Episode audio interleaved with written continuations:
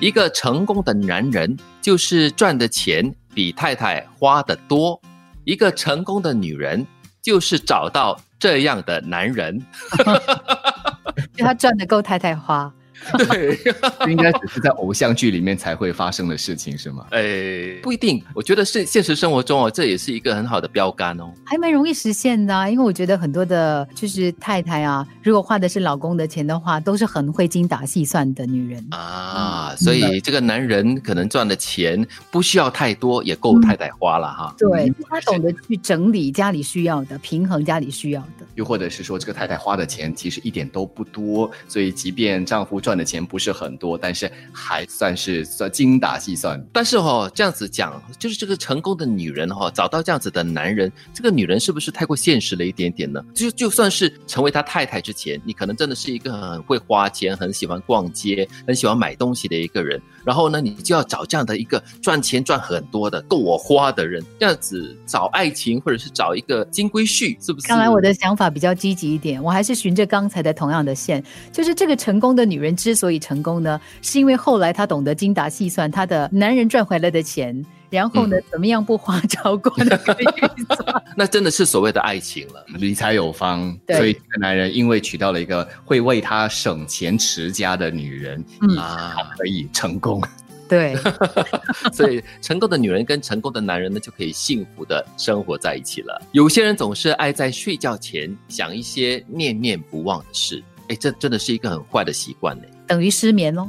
对喽，你想着想着就会睡不着啊，何苦呢？对不对？呃，念念不忘可以是好事，也可以是伤心事了，对吗？通常我们会想一些比较不好的事情，我觉得通常是揪心的事情，呃，让你愤怒的事情，才会在你睡觉之前呢，就是继续就是萦绕在你的脑海当中。因为我觉得人基本上是属于比较自虐的动物。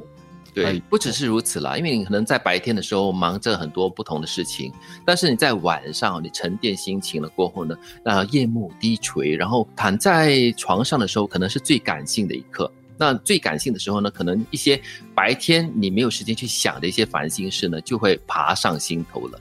这个那个时候呢，我觉得最重要的就是你要让自己好好的忘掉这些不愉快的事情。哎，这些事情你再怎么想都没有办法好好的解决啊。那你不如好好的睡一觉，第二天起来呢，精神饱满的去迎接跟解决。嗯，有时让你这些烦恼哈，像那个残渣一样，如果是茶叶的话，让它沉淀下去，又或者让它飘起来、浮起来，那之后你再把它扫干净，那也是一件好事了。也就是不用刻意去。把去压抑它，因为你越压抑的越大的话，之后它的反弹或许会更强。倒不如就可能花一点时间，好好的去看着它，让它呢就是像那个灰尘这样子，哇，满天漂浮。之后再把它清理干净，呃，可能会短痛，但是总比长痛来的好。很简单，就是在睡觉之前呢，有发生这样的事情的时候，你就要为自己唱一首歌啊，又要唱歌啊，一定要唱这首歌。忘了吧，再想他有什么用？还不是烦恼多一重。好了，好，今天的你给我听好就到这里了。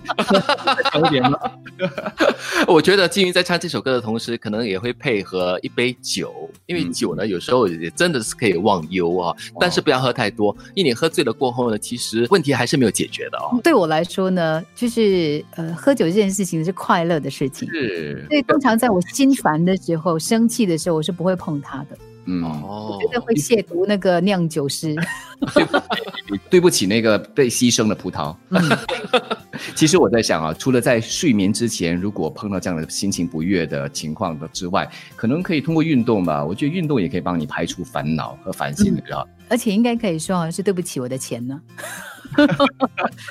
这么辛苦赚来的钱，然后呢，就是把它浪费在我的愤怒当中，干嘛呢？如果是在睡觉之前，我们一天就是睡那八个小时嘛，你把三分之一的生命浪费了，应该好好的睡觉，你反而去烦恼，与其烦恼躺在那边辗转难眠，不如起来做一些事情。一个成功的男人就是赚的钱比太太花的多，一个成功的女人就是找到这样的男人。有些人总是爱在睡觉前想一些念念不忘的事。